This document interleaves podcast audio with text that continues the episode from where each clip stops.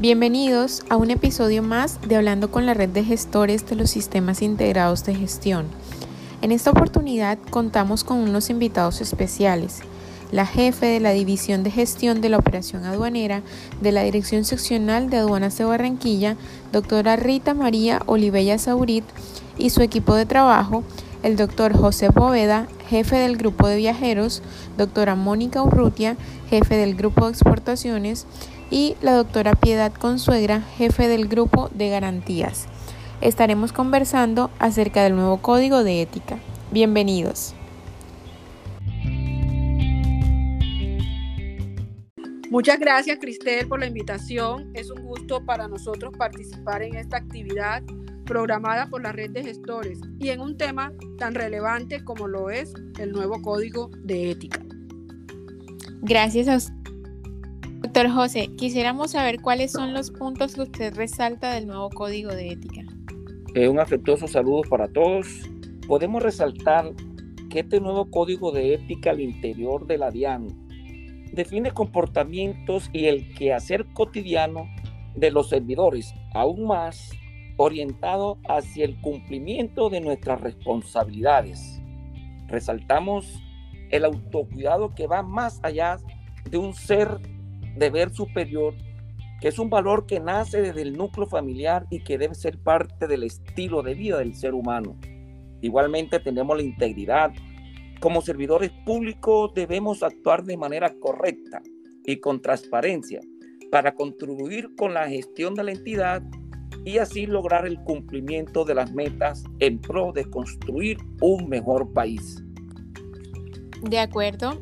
Doctora Mónica, ¿qué recomendaciones le haría a los funcionarios para que se apropien del nuevo código de ética? Un afectuoso saludo para todos.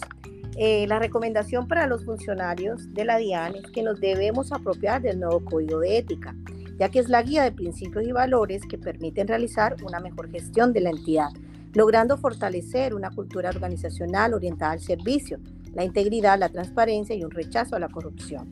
Tener presente que las pautas éticas son una guía para impulsar cambios de conciencia y de actitud, lo que debo hacer y lo que no debo hacer, orientándonos siempre al cumplimiento de los valores éticos.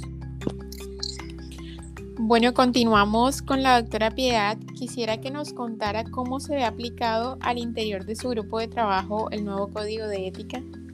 Fraterno saludo. Estamos promoviendo el desarrollo de estrategias orientadas al cambio cultural que permita mejorar la confianza mediante un proceso de reflexión y diálogo entre los servidores a través de socializaciones, pausas éticas, con talleres durante la jornada laboral, capacitaciones TIC enviados por correo electrónico que nos conlleven a participar activamente día a día en la transformación de la entidad.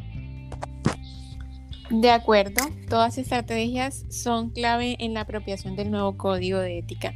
Saludamos a la doctora Rita, a quien agradecemos su apoyo en esta actividad y quisiera nos comentara cuáles son sus apreciaciones sobre el nuevo código de ética y su aplicación en la división de gestión de la operación aduanera. Bueno, se resalta del nuevo código de ética su enfoque sobre la construcción del ser y no sobre el hacer en el proceso de transformación de los servidores públicos, como personas comprometidas en cambiar el discurso y mirar hacia el interior de nosotros mismos para redescubrirnos y reinventarnos cada día, motivados por un cambio transformador, tanto para nosotros como para la entidad y el país. Obviamente toda esta transformación acompañada de los valores institucionales y las pautas éticas para que cada servidor público nos apropiemos, interiorizándolos en conjunto y presentándose bajo el contexto de lo que hago y lo que no hago, que nos permita estar dispuestos a brindar lo mejor de nosotros en cada una de nuestras acciones, porque el cambio está en nosotros mismos como servidores públicos. Ahora bien, ¿qué recomiendo para los funcionarios a efectos de que se apropien del nuevo código de ética? Primero, la comunicación. Segundo, el autoconocimiento. Y tercero, ejercicios de reflexión. Somos conscientes de que el código con los valores, pautas, éticas y políticas de buen gobierno que lo inspiran nos orientan para asumir la administración y control de los tributos como un instrumento de solidaridad. ¿Cómo lo aplico al interior del grupo de... Para el resto del año continuaremos desarrollando y nos focalizaremos al interior de cada grupo en el código de ética. Se trabajará por cada grupo un valor y un principio ético donde cada uno buscará la forma de desarrollarlo, compartiéndolo primero en su grupo y luego socializando su experiencia al interior de la división. Así, al final del año, todos los servidores tendrán un conocimiento y aprobación del código de ética. Asimismo, reuniones internas y externas para socializarlo y se verá aplicado en la atención al ciudadano con justicia y con diligencia, entre las relaciones interpersonales con respeto entre compañeros y hacia el usuario aduanero y en el desarrollo de las funciones asignadas con compromiso. Muy acertadas sus recomendaciones, doctora Rita. Damos gracias a todos nuestros invitados del día de hoy. Fue muy ameno y enriquecedor el que nos compartieran sus opiniones. Estuvimos en Hablando con la red de gestores de la Dirección Seccional de Aduanas de Barranquilla. Los invito a estar en sintonía con los próximos episodios en los cuales tendremos nuevos invitados para ustedes. No se lo pierdan.